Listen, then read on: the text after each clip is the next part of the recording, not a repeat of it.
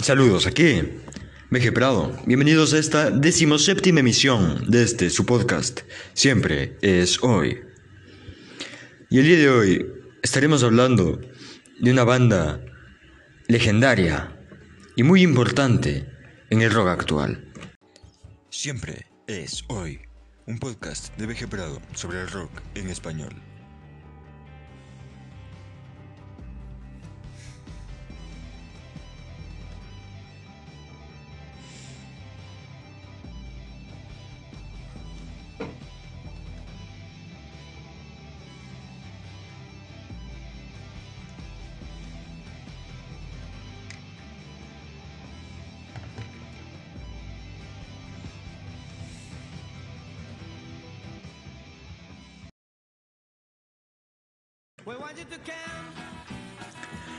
El rock uruguayo nos ha dado grandes exponentes. Y cómo no, desde los Shakers, pasando por los Mockers, los Estómagos, Jaime Rus, Cano y sus Bulldogs, o llegando a tiempos más recientes con Jorge Drexler, que es polémico ponerlo en la categoría rock. La Vela Puerca o No Te Va a Gustar. Y una de esas bandas es el Cuarteto de Nos. Una agrupación que le dio al rock en español una energía nueva y que supo reinventarse tantas veces como fue necesario para tener su pico de éxito 40 años después de su origen.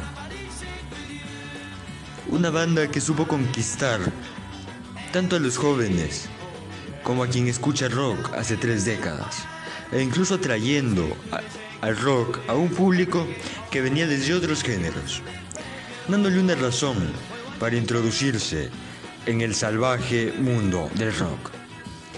A la gente más tradicionalista y a los amantes del hip hop y de la música electrónica, quienes no pudieron escaparle a esta esencia de rap rock uruguaya.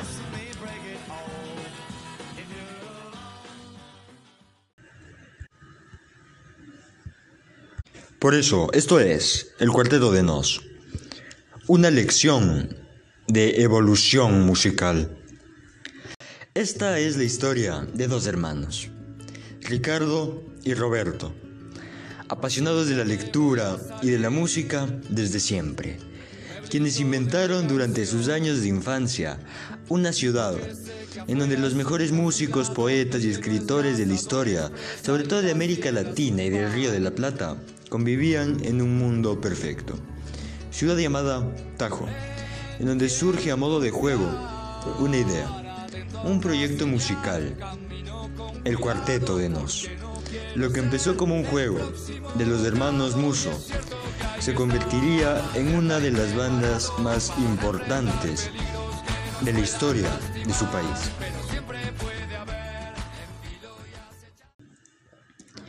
Ya en la universidad, los hermanos retoman esta idea junto a un amigo que acababan de conocer, de nombre Santiago Tabela, a quien suman en el bajo para empezar a tocar covers de Led Zeppelin, para posteriormente empezar a crear música alternativa, totalmente instrumental, sin letra, sin imaginarse que el fuerte de la agrupación sería precisamente la lírica.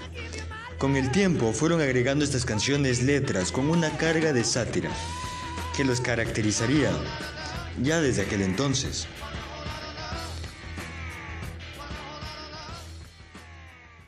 Pero la historia de esta banda se mantiene en stand-by, haciendo aún presentaciones con covers de Led Zeppelin o los Rolling Stones. Pero es en 1984, cuando tocando en bares y teatros pequeños, estos covers, además de las canciones que ya empezaban a trabajar,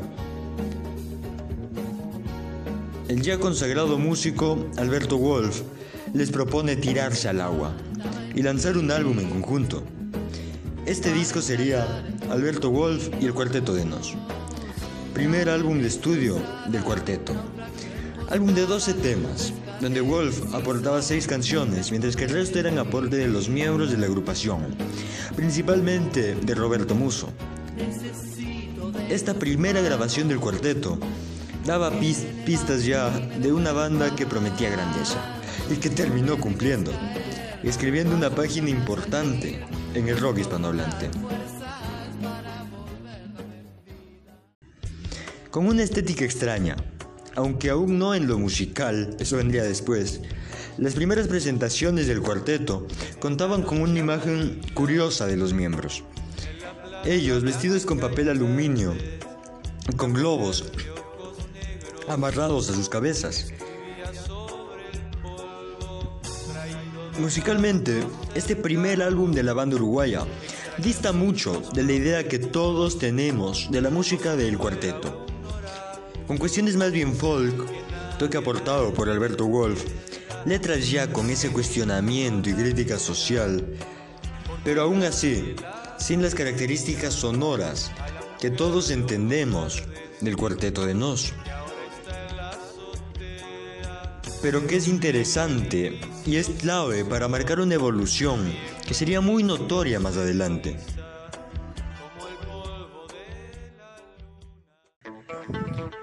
Ya durante los 80, eran reconocidos como una de las bandas más importantes dentro de su país, aún sin un mayor éxito fuera de las fronteras yuruguas, pero teniendo ya cierto reconocimiento, principalmente a la interna de la ciudad de Montevideo. Se marca una separación artística con el disco anterior en el LP que lanzan en 1987, llamado Yo Soy una Arveja, con algo musicalmente curioso. No sé cómo definirlo.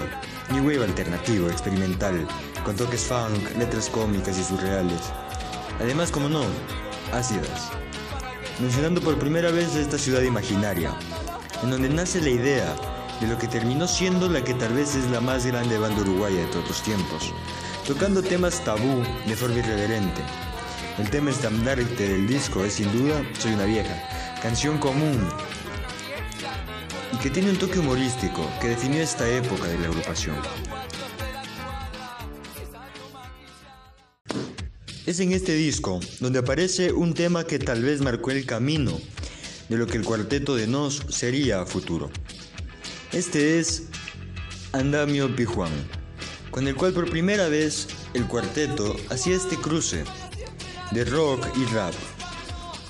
¿Qué es lo que se nos viene a la mente al pensar en la banda de Tajo, tomando por primera vez la influencia del hip hop, misma que si bien no estaría tan presente en los primeros trabajos,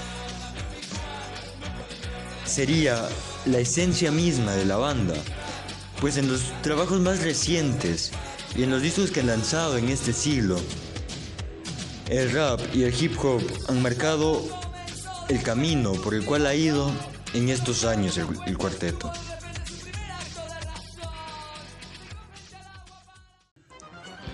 Una banda imaginaria de una ciudad imaginaria. No podía tener un manager menos imaginario. Este era Emilio García, a quien hace referencia el título del siguiente álbum, que lleva precisamente el nombre de dicho personaje, mismo que toma influencias que hasta entonces no habían sido escuchadas en discos pasados del cuarteto. Lo tropical se hacía presente. El soul, el jazz e incluso el punk y el tango. Estas dos últimas, fusionadas en algo que es inevitable asociar a sus compatriotas, los estómagos, una de las bandas ya consagradas en esa época, donde el cuarteto de Nos por su parte adquiría importancia en la escena del rock uruguayo, pero aún sin ser una de las bandas referentes en aquella época. La portada presenta al supuesto manager del cuarteto, sentado en su oficina, un hombre calvo que fuma un cigarro mientras lee un contrato aparentemente peligroso, y cinco discos de oro en la pared con los miembros del grupo.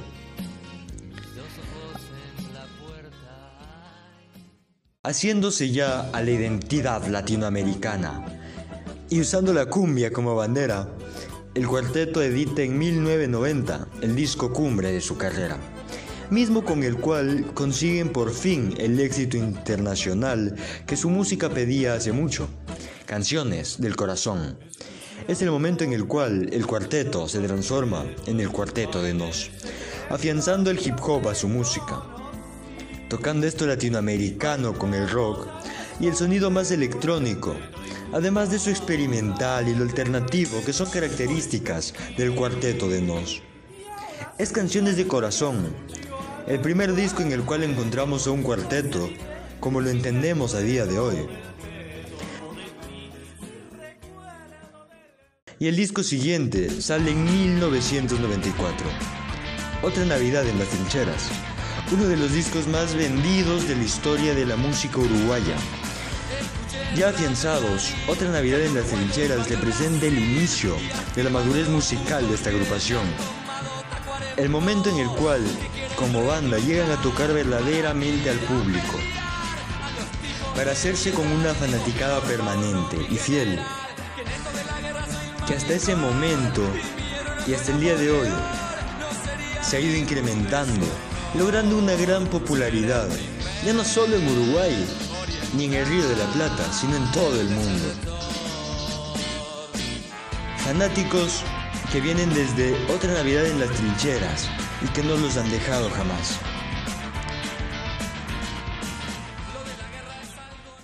dejando un rato de lado el rap y metiéndose de lleno en el rock alternativo, tocando una esencia más ska que no se había visto antes en la discografía del grupo y que salvo ciertas canciones no volveríamos a escuchar en ningún otro material del cuarteto. Probando la salsa, algo nada común en el rock rioplatense. El sonido electrónico, propio de la banda que se empieza ya a marcar en ese momento.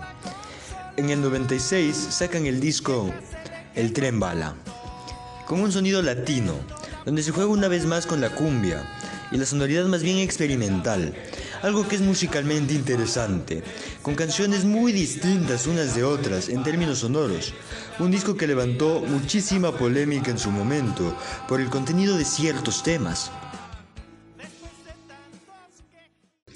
El tema que mayor controversia generó fue el día que Artigas se emborrachó, mismo por el cual el Ministerio Uruguayo de Educación y Cultura le siguió un juicio por la difamación a un personaje histórico, tratándose de José Artigas, prócer de la historia uruguaya. Juicio que al final fue anulado por el fiscal, que entendió que no existía delito alguno en el mismo. No así la justicia militar, que lo censuró prohibiendo su comercialización entre menores de edad y su transmisión radial a partir de cierto horario.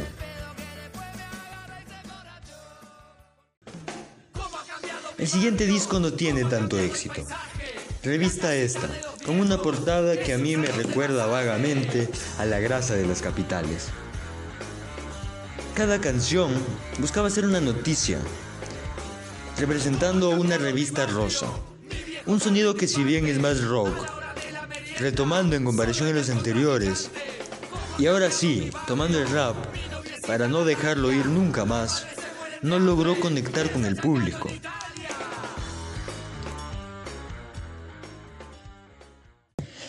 La primera vez que Ricky Musso se alejó de la banda es en el álbum Cortamambo, que deja la polémica del tren bala en pañales. La razón de que Ricky se haya ido fue la no menos polémica portada del disco, donde se ve unos senos haciendo cierta alusión al nombre de la banda, mientras dos manos lo sostienen. Vuelve al poco tiempo convencido por su hermano Roberto, pero ya no sería la misma química que este tenía con el resto de la banda. La polémica, sin embargo, no se detiene en la portada del disco. Los temas también tienen mensajes considerados incorrectos o tabú para la moral de aquella época.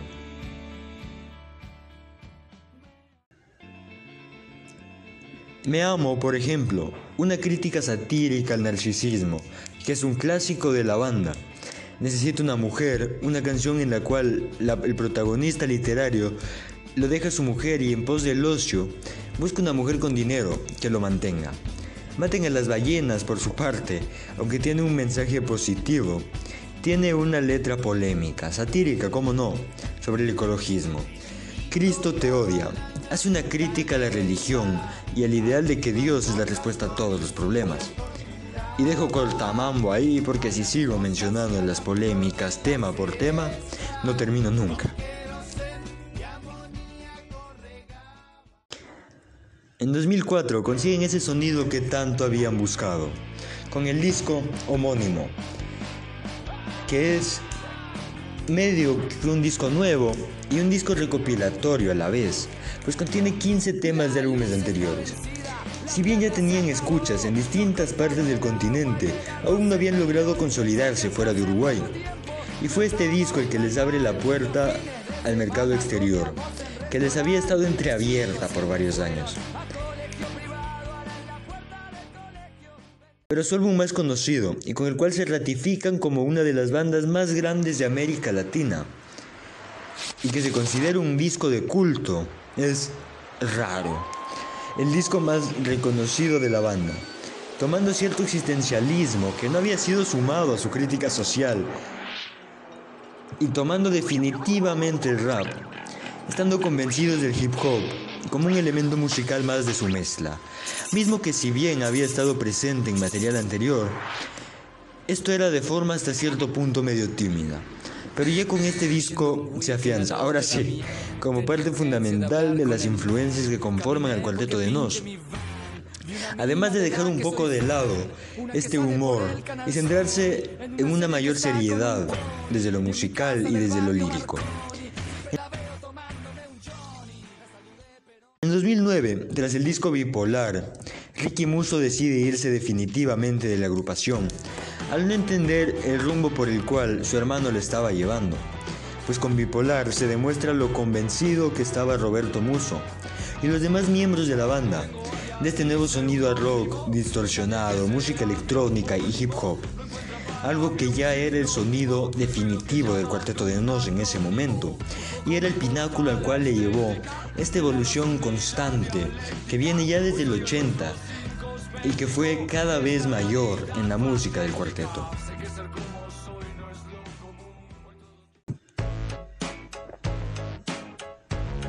En Porfiado debuta en el estudio todos los músicos que forman la actual alineación del cuarteto, completando así una trilogía conformada por Raro, con Ricky Muso, Bipolar, donde Ricky participa en varias canciones, mas no en todas, y Porfiado, donde ya Ricky no está formando parte de la banda.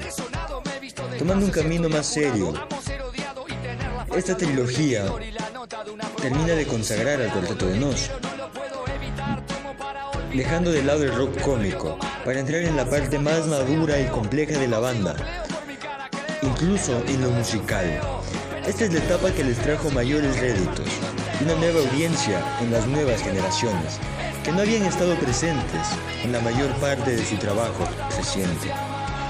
A la vez lanzaban la serie web El Cuarteto versus los Cuartetitos, donde se narra la historia de cómo unos pequeños clones de los miembros cobran vida y pelean para tomar el lugar del cuarteto de Nos.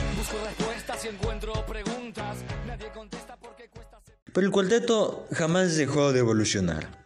Y el disco Habla tu espejo es prueba de ello, con algo musicalmente más complejo y apuntando tal vez al pop, desde lo musical pero siguiendo con ese rap y los arreglos caracterizados por la distorsión y el sonido electrónico. El tema bandera de este disco es Habla tu espejo, mismo que hace referencia a las virtudes y defectos propios del ser humano, desde el punto de vista del espejo.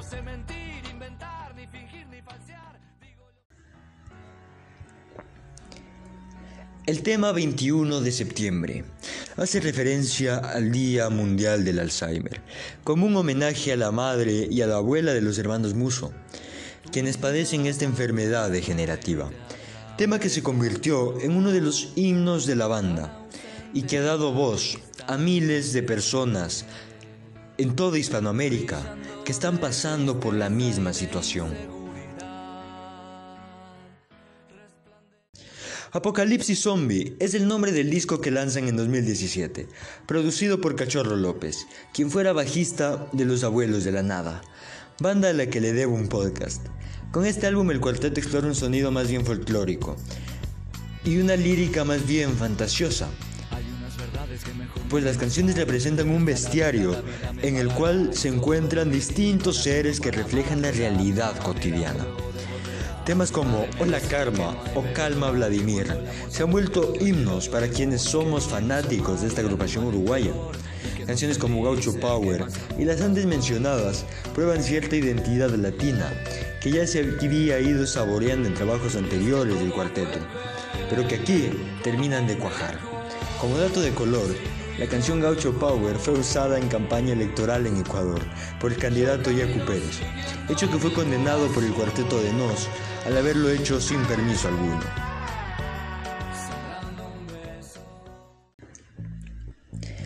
El álbum Jueves, por su parte, ha, conseguido consolidar a la banda como una de las favoritas de la juventud rockera a nivel mundial, en la cual me incluyo. Un disco que critica a la sociedad, una vez más con una mirada más política, a la que antes se había visto dejando de lado las introspecciones para meterse al barro y golpear directo a la política latinoamericana, que siempre aparece con algo asqueroso, para que los rockeros podamos resaltarlo. Temas como Llegó Papá o Que empiece el juego han demostrado lo que es capaz de hacer la lírica de Roberto Muso a la hora de hablarle de frente al horrible sistema político que viven en Uruguay, pero que vivimos de la misma manera en toda la región, siendo raro un político bueno, contándolos con los dedos, desde Baja California hasta la Patagonia.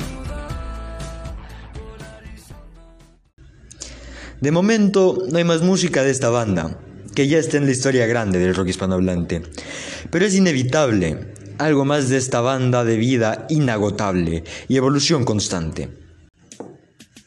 Conquistar todas las generaciones a las que les tocó escuchar su música y mantener vigencia 40 años después de su inicio, evolucionando y avanzando para tener a tu público más fiel en las generaciones nuevas, consiguiendo un impensable pico de popularidad en los últimos años de la década de los 2000.